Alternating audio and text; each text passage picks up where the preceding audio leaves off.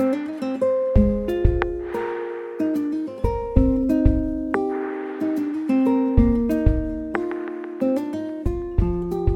souvenir du duo Mario Canonge et Michel Zinino, pianiste et contrebassiste de jazz.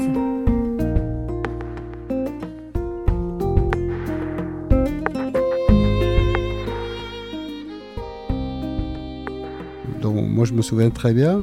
C'est euh, après qu'on ait fait ce concert où on s'est tilté, on s'est dit il faut qu'on joue ensemble. Donc on a, on a, commencé à jouer en trio, puis même en quartet. Et puis un jour on, on devait faire un concert à, à, Cannes en trio. Et puis au dernier moment, l'organisateur a dit euh, ça coûte trop cher les billets d'avion, euh, venez à deux. Donc on y est allé à deux en pensant qu'on serait orphelin du batteur. Uh -huh. Et en fait, quand on s'est retrouvé à deux, ça marchait encore mieux qu'en wow. qu trio au niveau de la, de la, télépathie. Et là, on s'est dit, il faut qu'on joue ensemble tous les deux. Et c'est vrai qu'à l'époque, euh, jouer en duo à Paris, c'était pas évident. En fait, il y avait, pour jouer en club, c'était le soir tard. Il fallait, euh, il fallait qu'il y ait un batteur. Pour, les gens se déplaçaient mm. pas pour voir, pour voir trois sets de, de, de duo, quoi. Moins que ce soit, je sais pas, Martial Solal avec. Euh, avec je sais pas qui, avec des volants, mais bon.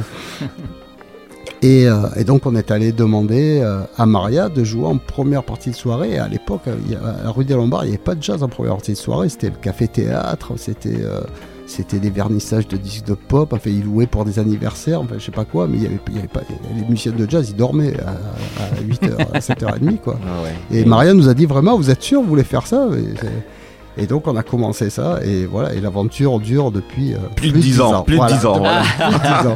voilà. Donc c'est suite au, alors un organisateur qui a pas voulu payer un billet d'avion pour notre batteur.